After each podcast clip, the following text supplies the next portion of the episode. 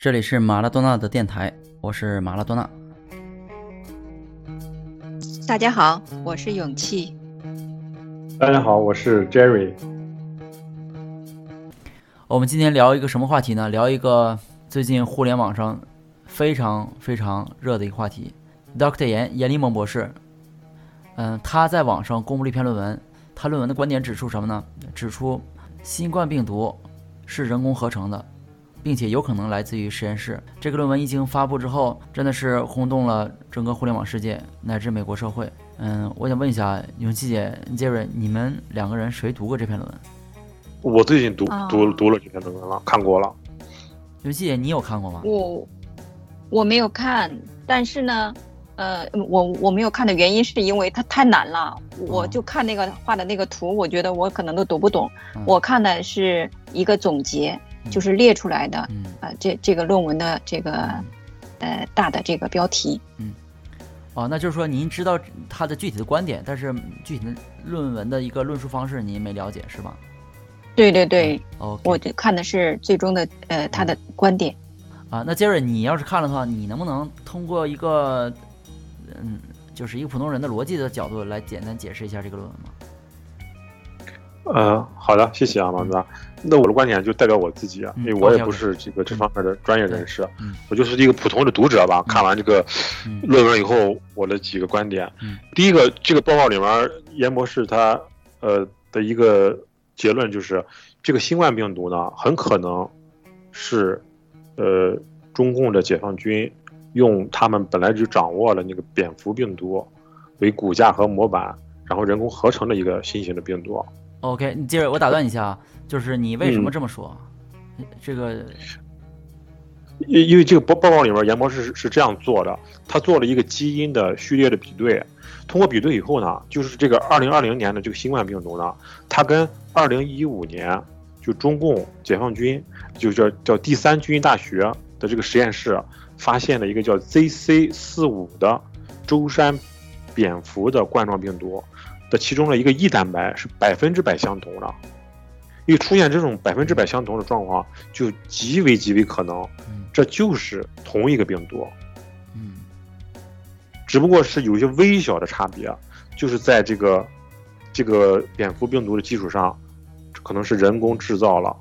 这个新冠病毒，是这样的。OK，哎，那我问一下，他这个论文中间有没有提到一些内容，比如说，呃。呃，新冠病毒能够人传人的话，是不是人工改造的一个结果呢？有没有这这方面的信息在里面？呃，严博士报告里面是大概是这样描述的，就是它不是人传人，它是能感染人，就是因为这个一五年的这个舟山蝙蝠病毒啊，它本身是不能感染人的，它是传染不到到人身上的。嗯，但是呢，就有一个很。很，我觉得很很很值得关注的一个点，就严博士提到说，这个这个新冠病毒它其他的部分跟这个舟山病毒是完全一样的，但是呢，恰巧就这么巧合，就在这块叫叫 RBM 的这一小段儿，就 RBM 就是负责跟人的细胞接触的这一小段基因里面，好像是就是疑似是被人工的给替换掉了。它替换成什么了呢？替换成了一段可以跟人体接触传染的一段基因，而且这段基因呢，严博士做了一个测试，这个测试跟二零零三年的 SARS 病毒完全一样。我天！哇，那就是 SARS 是 SARS 当年是人传人的嘛？那就是把那个人传人的这一块病毒给转移过来了。那那严博士报告具体是怎么涉及到这方面的话题呢？呃，是这样，严博士报告里面是是是这样讲的，就是他就是在这个 RBM 跟人接触的这一小段，就七十个基因的这个，就仅仅七十个基因这个位置啊，就被人工给替换了，替换成了这个零三年的 SARS 病毒。所以这个今年的这个呃新冠病毒，它的名字跟零三年的 SARS 是一样的，叫叫 SARS-2，SARS-CoV-2。从命名上本身就是因为它的它的这个这块是跟 SARS 完全一样的，这是第一。第二呢？嗯，你先说。哎，呃，就是有一个更我觉得更细思极恐的问题啊，就是这个世界上曾经做过这种实验，就是把 RBM 这一小段把它切割掉，然后人工的替换成一个能感染人的这个病毒这个实验，你你你们知道有谁做过吗？不知道，我猜是不是石正丽啊？大概这个世界上就很少人做过这实验，但是其中两个，一个就是武汉研究呃病毒研究所的这个石正丽啊，另外一个是一个另外一个中国的一个一个博士叫李放博士的团队，他俩都做过这个实验，而且呢更巧合的是，石正丽跟李放是合作伙伴，他俩是本身是在一起研究、一起做研究、做实验的，就他俩曾经发表过论文，然后做过这个技术。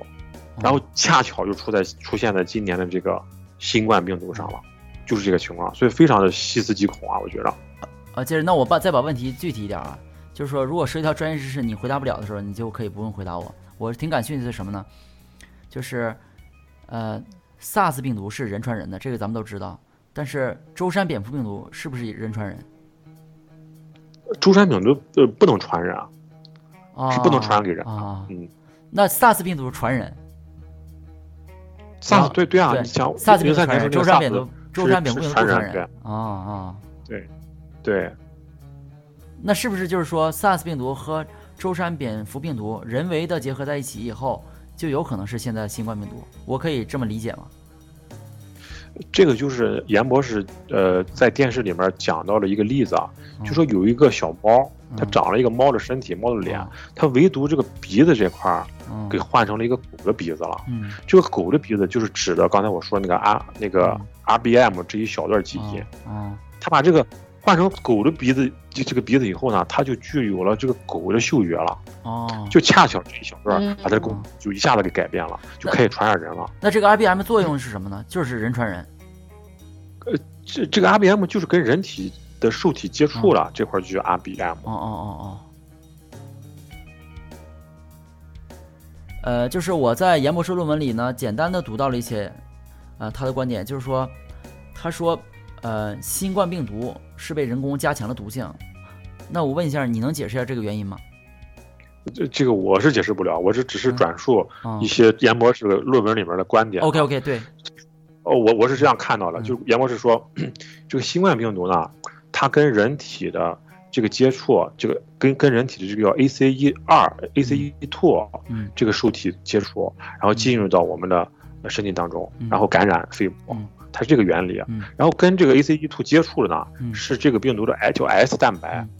而这个新冠 S 蛋白它又分两块，一块叫 S 一，一块叫 S 二。嗯，就这个 恰巧啊，这个 S 一跟 S 二中间啊。就这么精确的一个位置上，它出现了一个叫呃叫叫弗林酶切位点的啊，弗林酶切位点，对，现在这个网上很热这句话，对对，这严博士就提到这个特征，对，我们可能解释不太详细，我只是呃我简单做了研究，说这个弗林酶它是一种蛋白质，它是一种很特殊的一种一种蛋白质，它有什么？它有自动切割的功能，就它一旦遇到这种特殊的基因组合的时候，它会自自动把它这个。呃基因组给切割开，切割开以后呢，会衍生出很多的变化。一般来说就增强了毒性，在这个新冠病毒里面表现为就是 S 一 S 二一旦被切断，它的传染性就要增强非常非常多倍。所以说，就说呃严博士的意思就是说，就这么巧合的在这么关键的位置上出现了这种呃弗林酶切位点，然后恰巧呢这样就嗯切割完以后把。整个这个新冠病毒的毒性就增强了很多很多倍，让它可以范围传染。这是报告里面的一个一个观点。嗯，是这样。那我现在我把听到的刚才的内容哈，我我我说一下，那个舟山病毒是只有中国有的吗？那如果要是只有这个中国。军方有的这个病毒，而且和这次的冠状病毒其中的一个嗯什么基因系列比百分之百的相同的话，那其实这个就是在舟山啊蝙蝠病毒上面更改的，其实就能这么来推断出来啊，就是它的它的这个也就只有是中国军方才有的，中国军方更改的，呃我我是这么理解。对，永新姐说的对，严博士报告里面，这是他其中的一个一个论一个一个论点，就是这个舟山蝙蝠病毒啊，是中国解放军实验室独有的一个病毒，是二零一五年发现的。接着我打断一下，然后他那个你说是中国解放军病毒独有的一个病毒，这个难道就是说他的病毒现在已经在病毒库里登记过，是这意思吗？ZC 四五嘛，就编号是 C 四五。哦，嗯，然后他跟这个，呃，这个新冠病毒的异冠异蛋白是百分之百相同，基本上就可以认为，你就是在这个基础上然后又改造了，加上我刚才说的，这个修改了 RBM 就可以传染给人了，然后又加了一个弗林酶切位点，这样就可以大范围传染了。嗯，而且我刚才还没说到一点，就是这个刚才说在 S 一呃还 S 二中间加一个弗林酶切位点，嗯，它不是现在才有的，就是。你们知道谁曾经做过这个实验吗？在二零零九年的时候，哇，还是石胜利吗？啊，我是不是对石胜石胜利他曾经自己发论文，就他曾经做过成功做过这实验，就把 S 一 S 二这个位置加一个人工加一个弗林切位点，然后它的感染性就增强了。呃，又是石胜利，就这么巧合吗？所以真的是细思极恐。哎，那我问一下啊，他做这个实验室的目的是什么呢？他的目的。我我理解，如果是呃科学界的话，可能都是往把病毒弱化的方向去研究，可能是以为它是为了研究疫苗啊，然后做一些这种实验，大家都会这种出发点。但如果反过来想，你是为了这个增强病毒的毒性去做这个研究，嗯，如果是这个目的的话，那真是太邪恶了，我是这种感觉啊。接着我问你个问题：如果严博士的论文真的是正确的情况下，你觉得？会影响到中美关系吗？我觉得肯定，当然会会影响中美关系啊，因为，因为已经造成美国死亡了这么多人了。我们想，一九四一年日本袭击了珍珠港，美国死了两千四百零三个人。二零零一年，恐怖组织袭九幺幺袭击了美国纽约，美国死了两千九百九十六个个人。那珍珠港之后呢？美国是还了日本两颗原子弹。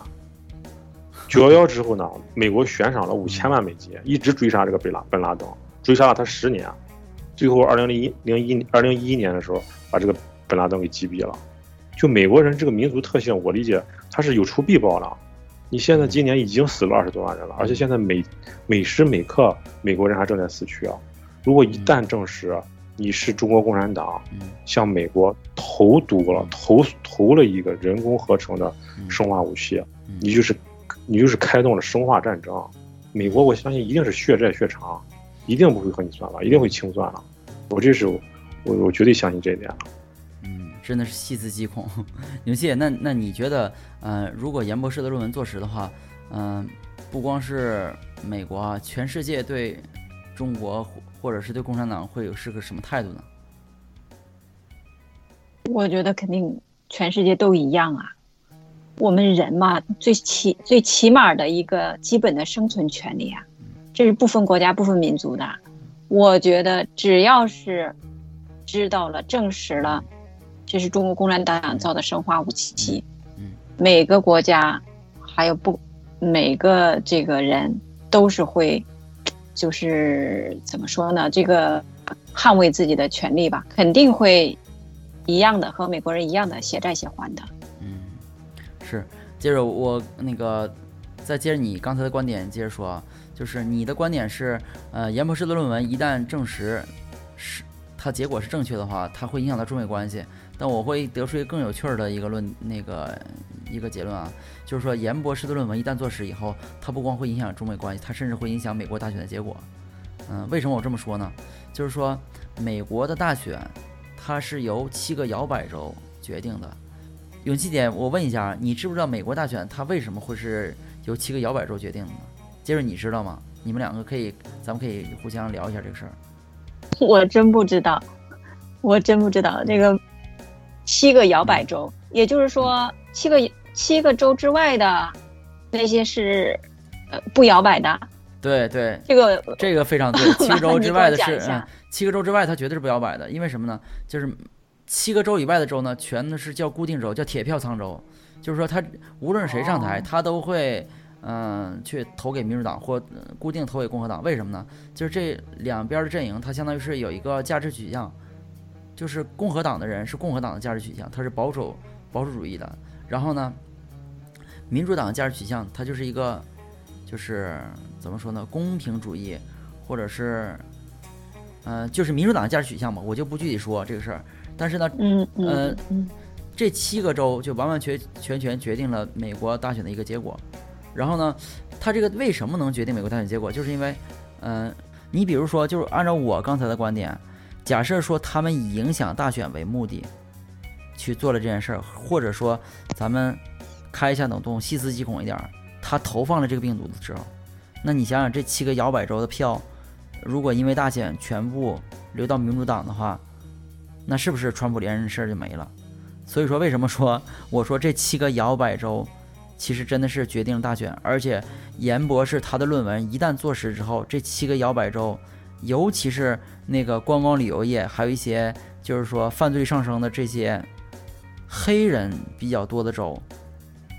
他的选票会不会因为严博士的论文不断的进行升级，把事情不断的抽丝剥茧，让我们看清楚之后，所有的票全部流向共和党？所以我今天得出的结论就是，严博士的论文有可能会影响美国大选，这就是我的当初的一个逻辑。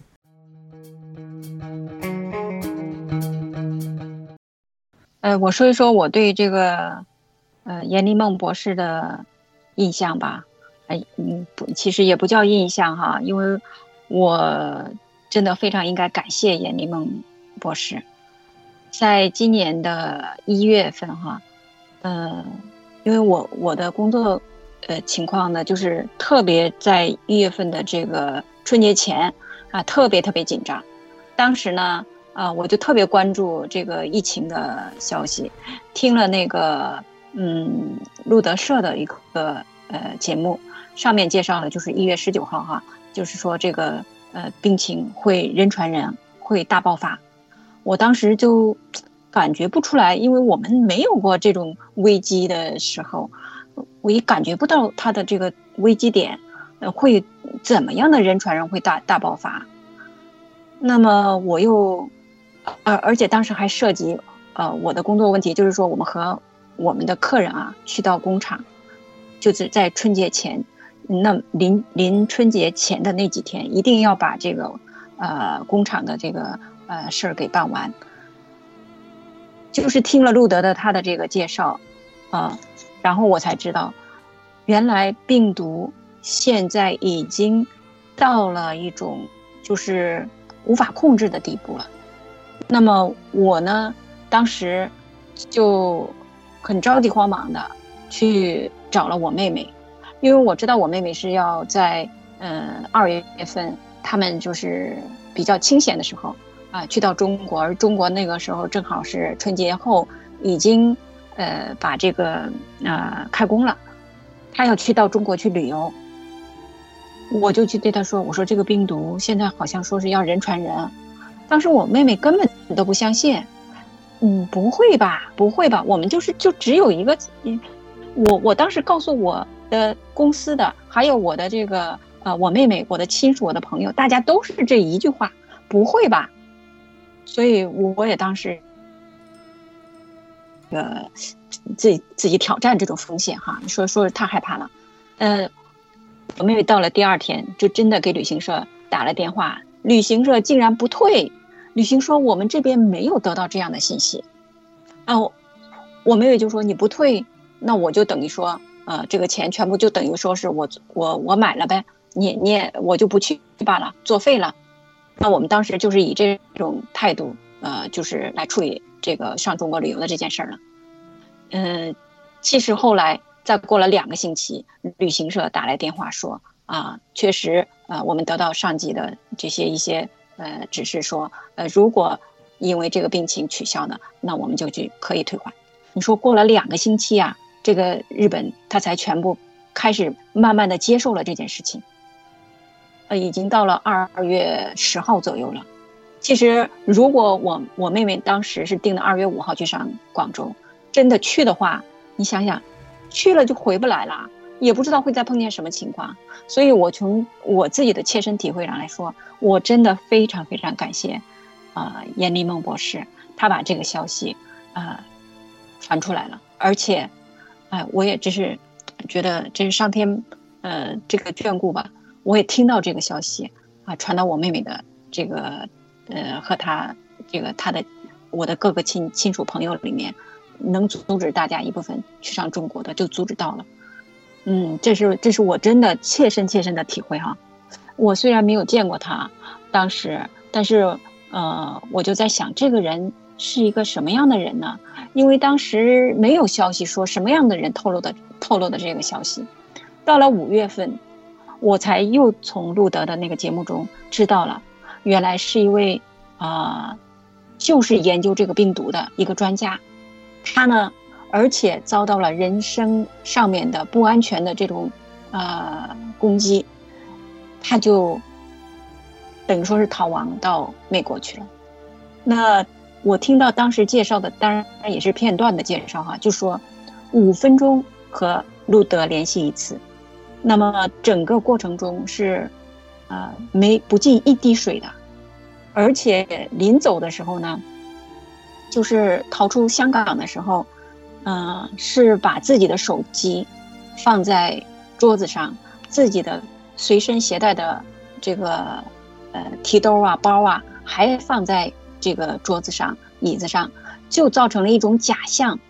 这个时候，他就又呃什么都没有拿，单身的去到了这个机场。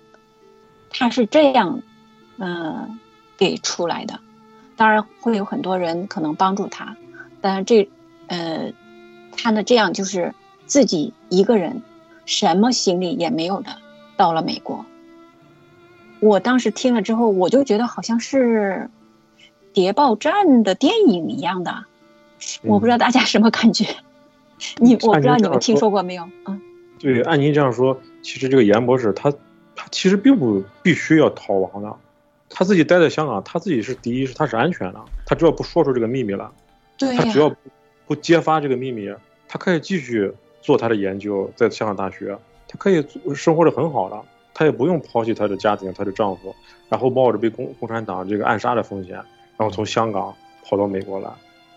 她来美国，的唯一目的就是把病毒的，当她她发现了这个病毒的真相，告诉全世界，然后让全世界要及时的制止共产党的这种投毒的行为。所以这个行，他是我我觉得他在我心目当中绝对是我是英雄。就这个严立天使，嗯，这个严立明博士，看我跟大家分享一下信息，他是一九八三年出生的，然后他从青岛二中毕业以后呢，他他考到了中南大学的湘雅医学院，湘雅医学院是中国最好的医学院，叫北协和南湘雅，是跟北京协和协和医医学院齐名的一个最好的大学，他在这个湘雅医学院读了七年的眼科硕士，最终拿到了 M.D 学位。然后他又从，呃，中山大学又考到了南方医科大学。南方医科大学是当年的教会学教会学校，是中国最好的医学大学。也是一个军事院校。他在他一四年在南方医科大学又取得了博士学位，然后他二零一四年又从中国到了香港，他在香港大学就加入了这个公共卫生学院，这个叫潘烈文教授的 H 五实验室。这个 H 五实验室就是全世界唯一的一个跟 WHO 联系，然后负责监控这个呃流感病毒瘟疫的一个研究室。这个潘列文本身就是研究2003年 SARS 病毒闻名的一个人，同时这个潘列文也是给今年的新冠病毒、中共病毒命名的人。就这个 SARS-CoV-2 是潘列文教授给命名的，这么一个重要的一个一个教授的实验室，严博士正好正好是在他的下面做核心的成员，做这个研究，所以他当然有非常深厚的这个理论基础。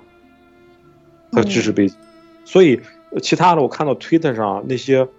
那些那些人就是质疑严博士的背景还有学历，我觉得完完全是无稽之谈，是这样，就这个信息给大家分享。嗯，对，我再补充一下，就是说所有人质疑严博士的时候，都不从严博士的论文出发，全部都是在质疑他的学历背景啊，或者一些嗯无关紧要的事儿，在我看来。哦，对，就刚才那个就是说，他是学眼科出身的哈，学了这个，这个这个七年的这个眼科，眼科。对我就看过一篇，呃，反，那个就是质疑他的这个论文，呃，这个论文的这个报道，就说他只是一个眼科医生，根本就没有病毒学的这个呃呃知识背景。嗯。哦，原来可能就是从这点，就是断章取义的，把他给扭曲的报道了他的这个。呃，学历，对，还有更无耻的说法，说什么呢？说严博士是养小白鼠的，我不知道你们听没听说过这个这个论调。如果这样说的话，石正丽也是养养小白鼠的。就刚才我跟我跟您您二位讲了那个石正丽零九年做的那个实验，就是呃把那个呃 S 蛋白上的中间那块 RBM 给修改成人为替换成能感染人的那个那个实验，他就是在老鼠上做的。嗯，你就这么说的话，石正丽也是研究小白鼠的，所以这都是些无稽之谈。无稽之谈。而而这个我看到的材料就是，严博士啊，他是在二零一四年以后呢，他因为到了香港以后，他接触到这个潘烈文教授这个实验室，他就开始转方向了，他就从一个一个眼科医生转到研究这个传染传染病学、病毒学，所以他这最近这五到六年时间，他一直在这个方向上，而且他在。国际的顶级刊物上已经发表过好多篇的著名的论文了，作为第一作者，所以他是这个领域无可争议的这个专家。而且，这个香港的 H 五实验室是全中国最早研究这个冠状病毒的实验室，也是全世界最顶级的研究冠状病毒的实验室。就是武汉的这个病毒研究实验室，然后上海的研研那个实验室，全都是在潘烈文这个 H 五实验室的。的的带领之下才建立起来的，所以是啊，所以说这个香港的这个实验室是整个中国共产党在自己自建的这个实验室的的源头就在香港。那严博士作为在这个实验室当中唯一的一个大陆背景的人，他又是负责跟大陆这各个实验室做联系，他有充分的信息渠道，了解实时了解大陆的这几个病毒研究所他们在干什么坏事儿，所以。严博士他本身自己就是证人，嗯，对，他完全可以可以证明这个你是不是人工制作这个病，这个制造了这个病毒，嗯，是这样。哎，就是那我再岔开一个话题啊，就是说，嗯，你刚才说到香港，其实说白了，它是所有的病毒实验室的一个最顶层的一个实验室，是这个逻辑是不是？对对。那当年 SARS 爆发的时候，就是说，这个是不是一个很偶？很偶然，也很细思极恐的一个巧合呢。呃，二零一三年 SARS 爆发，然后全世界都找不到这个宿主，动物界的宿宿主在自然界，然后就是这个 H 五实验室的一个叫潘列文，嗯一个叫马里克，一个斯里兰卡人，这两个人他们发现了叫果子狸，嗯，然后他们证明了说果子狸上身上携带了 SARS 病毒，然后就把 SARS 病毒的这个。这个这个宿主定确定成果子狸，他们以此确定了他们在这个病毒界的地位，才有了这个零四年建立的这个实验室。那这里面一个细节就是，二零零四年温家宝访问香港，嗯，然后他特意去香港大学视察了这个实验室，然后温家宝走了以后，马上这个实验潘烈文这个实验室就被国中叫中共这个科技部，然后给提升成国家级实验室，嗯，然后就全力做这个病毒学研究，才有了后面在香港这个实验室带领之下。然后复制之下，然后才有了上海、武汉这些这些实验室。嗯，是这个，是这个状况。哇，那这些你你的这些那个一些片段的信息拼凑在一起的时候，真的是能够得出一些比较细思极恐的结果啊！而且我们嗯觉得我们关注阎立梦博士的这个论文只是一个开端，他会不断的不断的把他手里的一些可靠的信息公布在那个公众的视野里边。一旦这些信息全都公布出来以后，有可能会跟咱们猜想会契合，你觉得呢，杰瑞？对，我还想问永琪姐一个问题啊，就永琪姐，您刚才讲您的那个亲戚妹妹的那个那个情况故事，我想问，如果说，嗯，这次严博士这个报告坐实了，这个共产党确实是，呃，生化武器攻击全世界，呃，您在大陆的那些亲戚朋友，这些大陆中国人，如果知道这个消息以后，他们会做什么什么样的反应呢？我现在其实我也从呃一月份、二月份、三月份，我给他们一直打电话，在给他们解释这件事情啊。现在没一个人相信的，而且呢，我再说一下，我爸爸说，我在解释这件事情的时候，我爸爸说，你知道你爸爸现在活了八十多岁了，我什么这个政治情况都见过，你能不能就是不要给我说这么直？你能不能就给我点一下？我知道了，而且你就说了这么多遍了，我知道了，我知道了。我爸爸就一直，我在感觉哈，他就觉得好像有人在偷听我们两个说话。嗯，哎，我当时我就说，我你知道了，你又给我说一下，你知道了就可以啊，你何必要再就是说你不要说了，不要说了。我爸爸就说，我说这种话你还听不懂吗？哎，你听你听，这是我爸真的就这么质疑我，我说这么多你还听不懂吗？我说好好好，我不说了。嗯，就现在为止，我家的亲戚朋友在国内的都是这种感觉。我爸爸就真的，他就是说，我说这么多年还听不懂吗？就是说，现在你说的这种话，是不符合在国内人的这个舆论范围内的。你要小心，不要再说了。嗯，你感觉到吗？就是当年，就是文革，包括一些那个共产党的一些高压统治之后。让人的思维已经扭曲了，就为了自保的时候，他们什么都甚至会自己屏蔽一些对他自己有害的信息。这思维模式已经已经固定了，所以说想让人改变他自己的思维模式其实很难，我觉得很难。包括我现在已经有的时候对我国内的朋友很失望，就是一旦了解这种事儿的时候，我不知道接着你怎么看啊？就永新姐刚才讲这个状况，不就掩耳盗铃吗？就是拒绝真相。嗯，对。但是，但是我相信，因为之前这个全世界的科技界、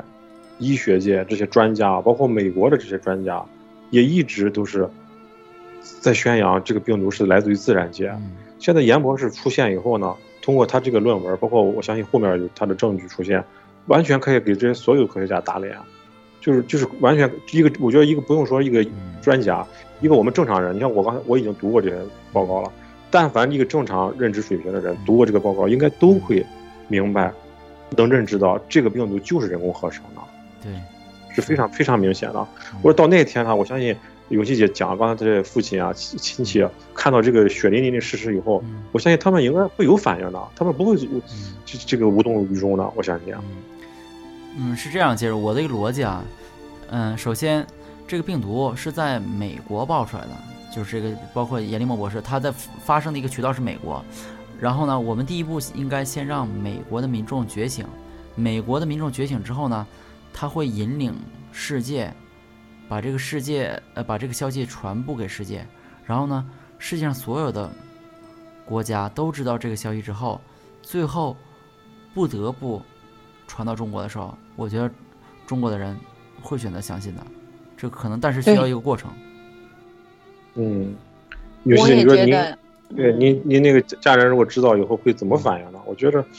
真的是很难想象。嗯，我觉得如果我们坐实了，就是这儿呃，全世界都认可的，那么大家肯定都认为，你都把我的亲人都杀了，我杀人都杀了，我还去维护你的权益，维护你的这个政府这个面子，呃，这个再去继续去隐瞒，那不就是自己来杀我自己吗？我觉得肯定大家都会有，嗯，这个反省，反省，然后愤怒，愤怒完之后爆发。对，是在刚才聊天过程中有一个事儿，其实咱有点忽略了，就是美国死了二十万人啊，嗯那中国也死了八万多人啊，那中国那八万多人也不少啊，那也是人啊。八万人可不止不止这些，绝对不止这些。对嗯，这八万还只是共产党报的这个虚假数字啊，那实际数字嗯可能比美国还多呢。嗯，对，移动火葬车，对，如果说血债的话，那中公开了中国人的血债嗯，中国人的血债应该更大了，是吧？比嗯美国人还大了。嗯，是。所以说，希望通过这件事儿，不光唤起美国人，也希望能唤起世界所有人，把共产党的真面目看清楚。就是共产党的恶，只是我们想象不到而已。那我觉得，如果到中国人嗯清醒了、愤怒的时候，嗯，那么我们就是从国内内部瓦解了这个政权。对，哎，我还是希望这一天早点到来，赶快把这个墙推掉，让大家知道真相。嗯那么我们一起去推翻嗯这种做邪恶的这个共产党。嗯所以咱今天这个节目，我觉得我又觉得非常重要。我们是在讲中文啊，我们如果能把严博士这个报告深入浅出的用中文把它讲清楚，嗯他有幸不在在这个网络上，我们的同胞然后能听到我们的节目，他可能就会觉醒。对，越来越多人觉醒，嗯那就是报仇雪这个报仇雪恨的时候啊。对。嗯也希望台湾同胞、香港同胞、新加坡同胞，还有全世界的华人同胞吧，只要能您说中说中文，那个希望您抛开这个国家的一个概念，嗯，把这个消息，嗯，散播在每一个说中文的角落里边儿，让世界上说中文的战友全部都觉醒。对，我们中国国内的墙内的人，嗯、希望你们真的这个墙阻止了得到了真相，然后也阻止了我们一个正当的一个生存的一个权利了。嗯、其实最可怜的就是中国老百姓，其实也是这次受中国共产党受害最多的人。这个病毒就是无差别的在杀人啊！大家嗯，得到真相之后啊，我想那一天不远了吧？对我我就说回来，就是严博士真的是一个英雄，而且他是一个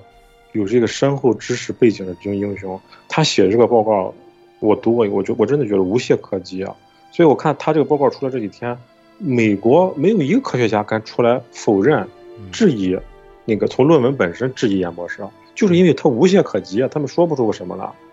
只能从这个侧面嗯去去去去去去抹黑，然后去封杀呃 Facebook Twitter，还还把那个严博士的账号给封了，不让他发声。这这这真是这真是这天理不容的事也发生是了。但是我相信，当这个不容置疑的报告出现在全球华人的眼前的时候，所以我们就该传传播这个报告。嗯越多人看到，越多人就马上就会觉醒。这严博士真的是天使，他会让嗯让一个糊涂的人立马觉醒。嗯他这个报告是，我是这样看。我们下一期节目甚至可以专门做一期，就是左派媒体是怎么抹黑严博士的，包括一些呃华人控制的大外宣的媒体是怎么抹黑严博士的，而且左派媒体甚至这个话题延伸出来，左派媒体是怎么控制美国的舆论，控制世界舆论，这都是一个现在比较严峻的一个当下的一个话题，包括我们今后也值得思考的一个话题。今今天，国家地理杂志，我我原来还还订阅过这个杂志，国家地理杂志啊，对吧？你嗯我听说过，我也订阅过以前。嗯，就是拍一个就是摄影图片的一个一个杂志啊。他嗯他居然今天发了一篇文章，然后说质疑严博士这个报告，然后还引用了一些专所谓的专家的那个观点，然后居然其中有一个官官家，我亲眼看到，他就是把严博士报告里面的那个原话给改了，就是曲解了，曲解以后呢，然后他再来批判说严严博士是错了。你说就在美国的这种这么大的刊物上，居然能出现这这种事情，公然撒谎，这就嗯，公然撒谎，就歪歪曲，把别人没说的话，他给戴上帽子，然后他再来批判一番，这这这这匪夷所思。嗯然后在中国中中国人这边，我一看这个方方舟子啊，嗯就这个败类，他在中国已经是名声扫地了，然后已经在中国被封杀了，他就是跑到美国去了，然后在推特上居然这两天开始还录视频啊，嗯发视频啊，然后说嗯说严博士就是一个 MD 啊，连个硕士都不是然后说他的观点根本就是个笑话，在科学界简直，简直这这个这简直这个人就是一点羞耻心都没有啊！嗯，逻辑上都有问题。他是不是 MD 跟他揭露真相没有任何直接关系啊？对不对？我是大学教授，包括我是一个普通人，我难道没有揭示揭露真相的一个事实吗？对不对？那那更何况你方舟子，你你个混蛋，你你你你说你自己是什么生物学什么博士，也不知道真假的啊，他不知道是对是真的假的。那你在《自然》杂志上发发表过一篇文章吗？对，我是没严博听说过。那发了多少 啊？嗯对，吧？你你是你是说人是 MD 啊？那你是什么玩意儿啊？对，嗯，他是异地。